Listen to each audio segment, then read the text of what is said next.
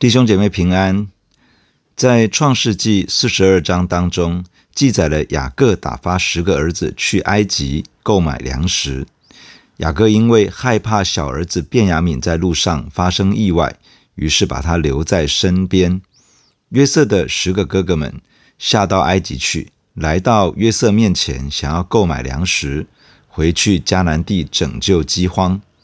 约瑟认出他们来。约瑟的哥哥们俯伏向约瑟下拜。约瑟想起过去所做的梦，想要测试一下哥哥们是否已经从过去那种罪恶与错误的行径中有所改变，于是对他们说了一些不客气的话，表达怀疑他们是来窥探虚实的奸细。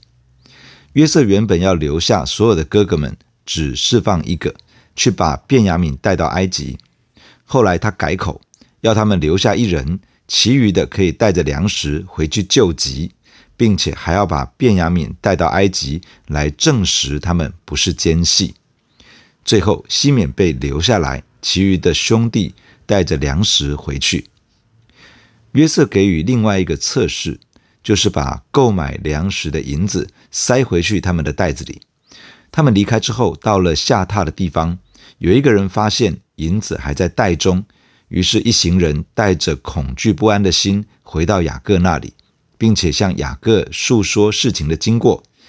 雅各不同意让便雅悯与哥哥们同行，担心他在路上遇害，自己将会带着极度的悲伤、悲哀的死去。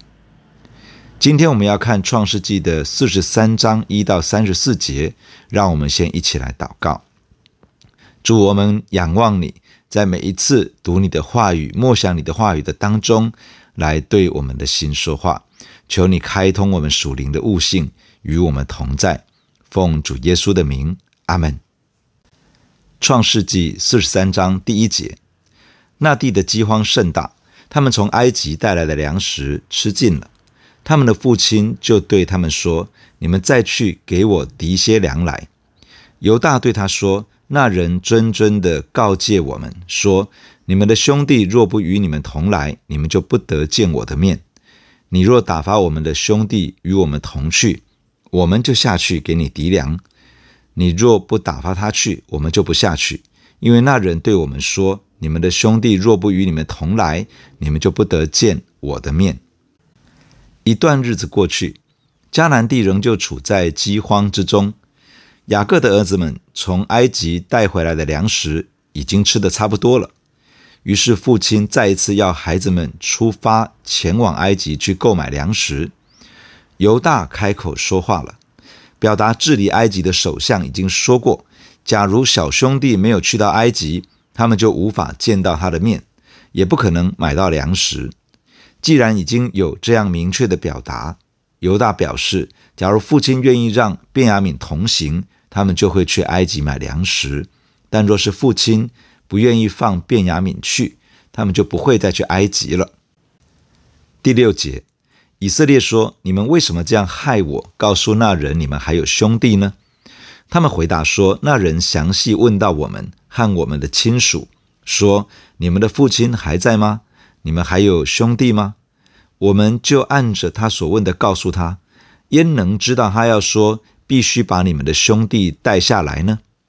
犹大又对他父亲以色列说：“你打发童子与我同去，我们就起身下去，好叫我们和你，并我们的妇人孩子都得存活，不至于死。我为他作保，你可以从我手中追讨。我若不带他回来交在你面前，我情愿永远担罪。我们若没有耽搁，如今第二次都回来了。”父亲以色列听到这样的话，开口质问这些儿子，责备他们陷害父亲，竟然告诉别人还有一个小弟弟。兄弟们回复父亲，说到当时埃及的首相如何详细查问他们家中的人口，兄弟们只是照着他的问题去回答，哪知道他会要求要把便雅悯带去呢？犹大再次对父亲强调，希望父亲让便雅悯成行。他表示，假如父亲愿意释放便雅悯一起去，他们就会动身前往埃及。他们会将粮食带回来，也可以解救家族脱离饥荒，不至于死亡。犹大并且提供了保证，表示假如他没有将便雅悯带回家，他愿意永远承担罪孽。这个意思是说，犹大愿意为便雅悯的安全负责。若是有什么意外，他愿意以自己的性命来偿还。犹大这样子说：假如当初把粮食带回来的时候，就立刻将便雅悯带去埃及，现在应该已经把第二批粮食都带回来了。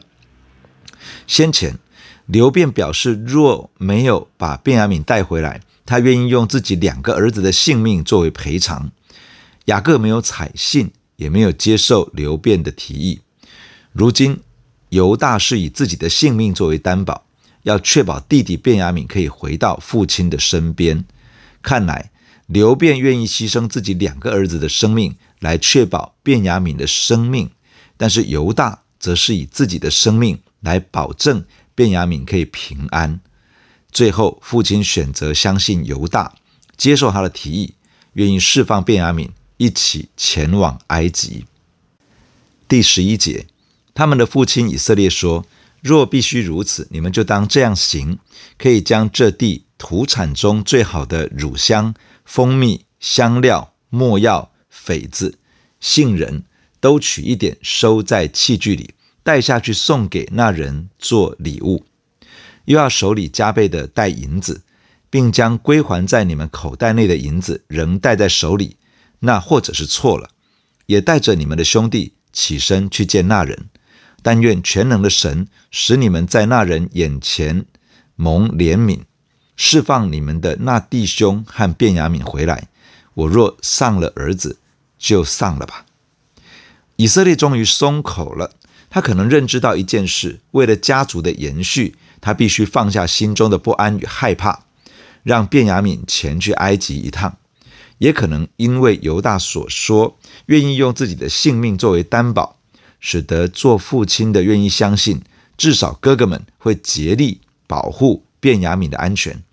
于是他要儿子们将迦南地土产当中最好的产物各带一些，带到埃及去送给治理埃及的首相。他也要儿子们归还上次回来的时候所发现的银子，也许是哪里搞错了。以至于银子回到了口袋中，如今应该把银子归还，表达清白。另外，再带着一些银子前去买这一次所要的粮食。以色列将心中的担忧卸在神的面前，祝福儿子们在埃及的首相眼前蒙怜悯，可以让西缅和便雅悯都平平安安的回家。以色列最后也说：假如真的失丧了儿子，那也就这样吧。第十五节，于是他们拿着那礼物，又手里加倍的带银子，并且带着便雅悯起身下到埃及，站在约瑟面前。约瑟见便雅悯和他们同来，就对家宰说：“将这些人领到屋里，要宰杀牲畜，预备宴席，因为晌午这些人同我吃饭。”家宰就遵着约瑟的命去行，领他们。进约瑟的屋里，他们因为被领到约瑟的屋里，就害怕，说：“领我们到这里来，必是因为头次归还在我们口袋里的银子，找我们的错缝，下手害我们，强取我们为奴仆，抢夺我们的驴。”他们就挨近约瑟的家宅，在屋门口和他说话，说：“我主啊，我们头次下来实在是要敌粮。”后来到了住宿的地方，我们打开口袋，不料个人的银子分量足数，仍在个人的口袋内。现在我们手里又带回来了，另外又带下银子来糴粮，不知道先前谁把银子放在我们的口袋里。家宰说：“你们可以放心，不要害怕，是你们的神和你们父亲的神赐给你们财宝在你们的口袋里。你们的银子我早已收了。”他就把西缅带出来交给他们。家宰就领他们进约瑟的屋里，给他们水洗脚，又给他们草料喂驴。他们就预备那礼物，等候约瑟晌午来，因为他们听见要在那里吃饭。约瑟的哥哥们带着预备好的礼物，带着加倍数量的银子，也带着便雅悯，下到埃及去，因为便雅悯随行，以至于约瑟照着先前的约定与他们会面。如今他们就站在约瑟的面前，约瑟吩咐家宰将他们带到屋中，并且吩咐要预备宴席，因为约瑟要和他们一起吃中餐。家宰遵命而行，将约瑟的兄弟们带到约瑟的屋子里面。他们心中很害怕，认为一定是因为上次在口袋中的那些银子，这位埃及的首相可能觉得是他们偷了银子，而想要下手伤害他们，抢夺他们的牲口。逼着他们成为奴仆，于是他们靠近约瑟的家宰，向他们表达，他们上次真的是要来买粮食的，不知道为什么在个人的口袋中发现了银子，这次特别的把银子带回来归还，而且又另外带了钱来购买粮食。家宰用话安他们的心，表示银子他已经收了，口袋有银子。是他们的神与他们父亲的神赏赐下来的。接下来，家宰把约瑟的兄弟们带到约瑟屋里接待他们，用水给他们洗脚，这个是接待客人的礼节。家宰也为他们的驴预备草料，这等于是把他们当作上宾来对待。他们整理一下带来的礼物，等候埃及的首相来到，和他们一起用餐。第二十六节。约瑟来到家里，他们就把手中的礼物拿进屋去给他，又俯伏在地向他下拜。约瑟问他们好，又问你们的父亲，就是你们所说的那老人家平安吗？他还在吗？他们回答说：你仆人我们的父亲平安，他还在。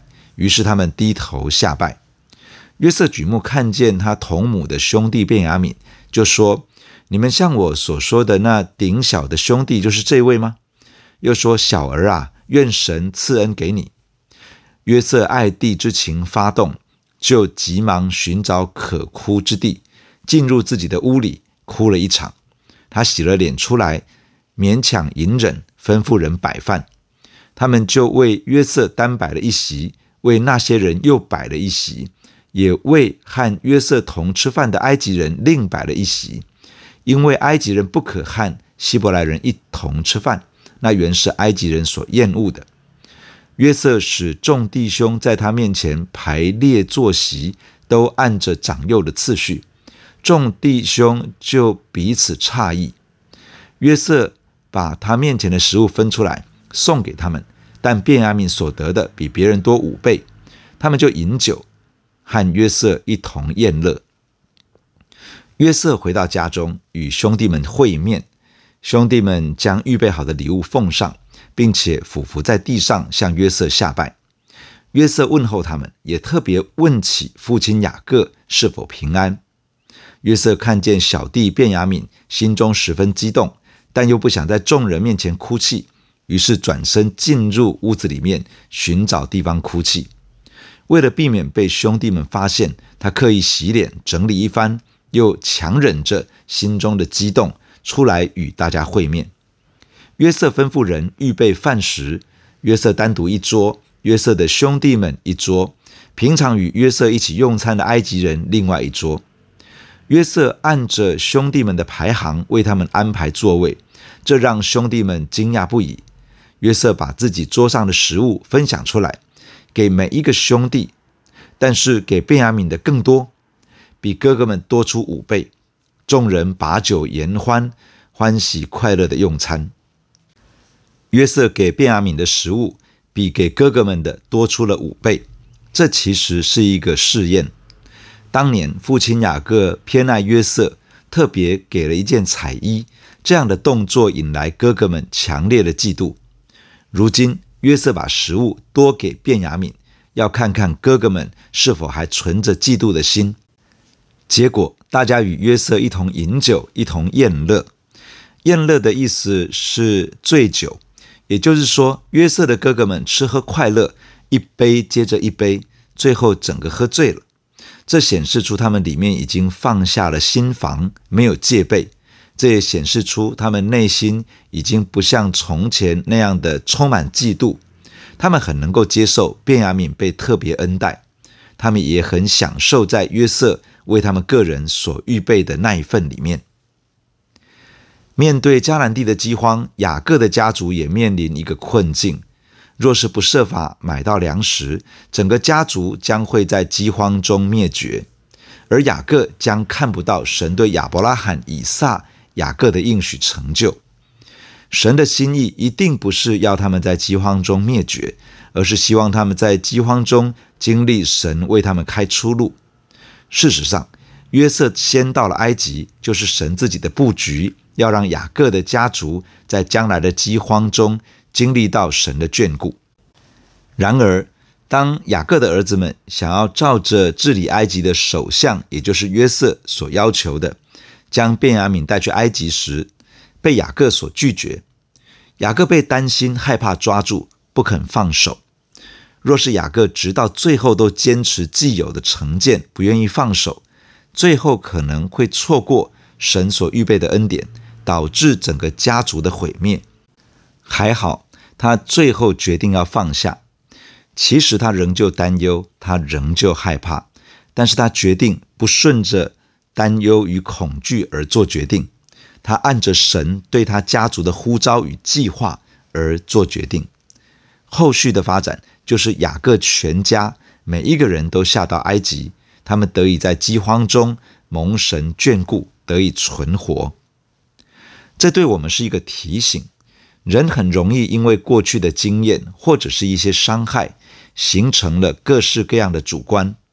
当我们不愿意放下这些主观与成见时，往往容易戴上有色眼镜来看世界，用主观去衡量眼前的一切，而结果是常常会看不懂神的工作，会觉得看不见神恩典的预备。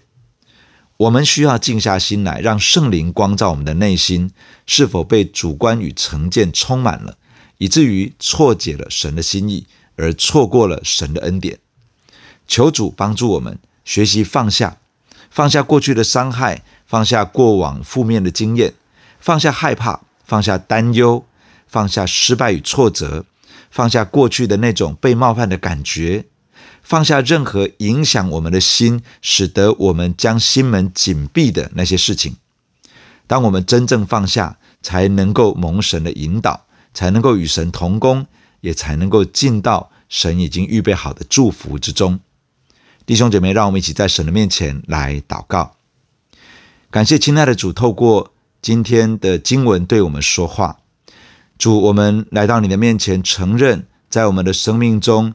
常常被过去卡住了，可能是过去的伤害，可能是一些负面的经验，可能是过去经历过的事。我们的心很容易被害怕、被担忧、被失败、挫折、被失望的感受抓住。有的时候，我们是被冒犯，觉得受伤。主啊，有好多的东西影响我们的心，让我们的心紧闭，而不能够敞开心来默想你自己的工作，用一个。平衡的眼光来看待你的作为，主，我们承认我们真的是常常在这种光景中，求主帮助我们能够学习放下，帮助我们真正的放下这些拦阻我们看懂你作为的事物，放下各样的成见跟主观，好让我们可以越来越看明白你的作为。求你打开我们的眼睛，让我们看见你作为的奇妙。主啊，帮助我们放下，以至于可以蒙神的引导，以至于可以与神同工，可以进到神预备好的祝福之中。谢谢你带领我们在每一天这样的经历你，听我们的祷告，奉耶稣基督的名，阿门。